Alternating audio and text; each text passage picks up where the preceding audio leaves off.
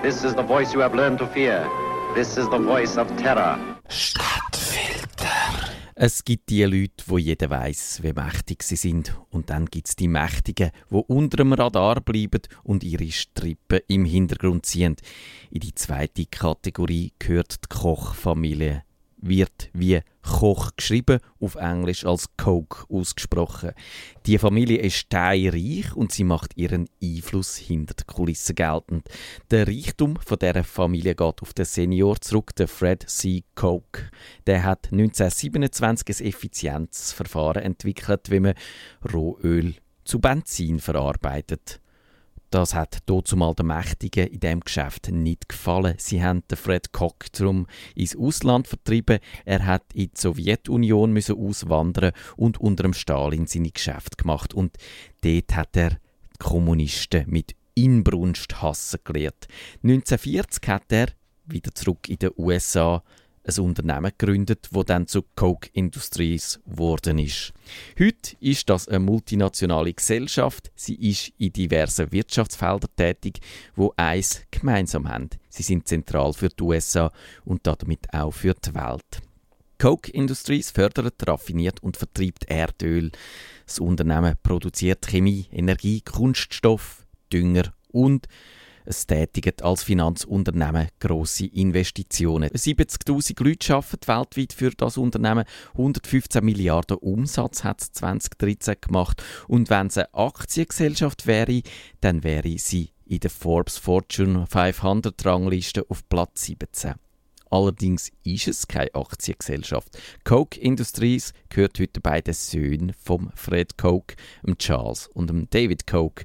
Das ist die zweitgrößte Firma im Privatbesitz, nur noch der Agrogigant Cargill ist mächtiger.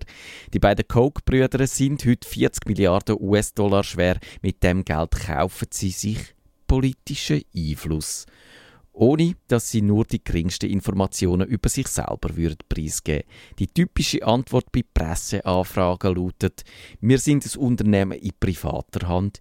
Wir sagen nichts zu dem Thema wobei es dann egal ist, um welches Thema sich die Frage gedreht hat.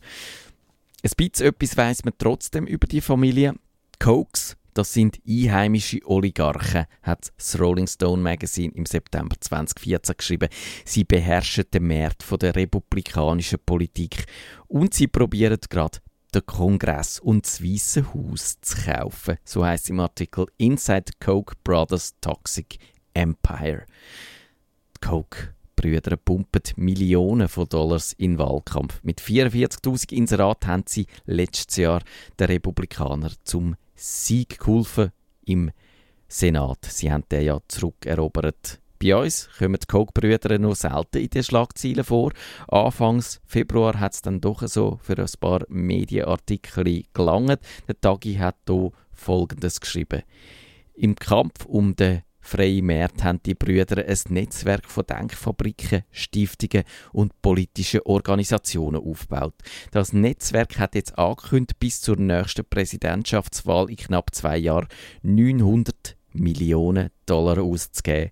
Damit haben die beiden Brüder in den USA finanziell etwa den gleichen Einfluss wie die beiden grossen Parteien. Mit dem Geld kämpfen sie gegen alles, was ihnen nicht passt, gegen Gesundheitsreform von Barack Obama, gegen höhere Staatsausgaben, gegen Tragpflicht von Gurt im Auto, gegen den Umweltschutz. Koch-Brüder nennen sich liberal und Freiheit bedeutet bei ihnen offensichtlich vor allem das Recht, die Umwelt zu verpesten.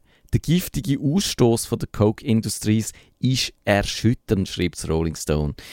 Bei der Klimavergiftung lässt das Unternehmen die ganz grossen wie Shell oder Chevron längstens hinter sich. Für 24 Millionen Tonnen Treibhausgas ist das Unternehmen verantwortlich. Coke treibt das Fracking voran und ist darum auch am amerikanischen Ölboom maßgeblich beteiligt. Und eben, wenn die Coke-Brüder ihr Geld in die Politik pumpen, dann erwartet sie auch etwas dafür. So sagt der Kolumnist David Brooks. Ein Kandidat, der von den Coke Brothers unterstützt wird, hat dann auch denen ihre Anweisungen zu befolgen. Sonst geht die Unterstützung beim nächsten Mal dann einfach an Gegner in der eigenen Partei. Und wir fragen uns an dieser Stelle, ist das wirklich noch Demokratie? Oder ist das vielleicht das alte Prinzip von der Clanherrschaft einfach notdürftig tarnt? Eine Sache ist in diesem Zusammenhang wirklich fatal, nämlich der Entscheid vom obersten Gerichtshof vom letzten April. Die Richter haben die Obergrenze für politische Spenden abgeschafft. Die ist bei 123.000 Dollar pro Einzelperson gelegen. Jetzt können die Reichen so viele Parteien und Politiker kaufen, wie sie nur wollen. Das helfe der Meinungsfreiheit, haben die Richter gesagt. Aber eigentlich hilft es vor allem den Koch Brothers. Koch Brothers!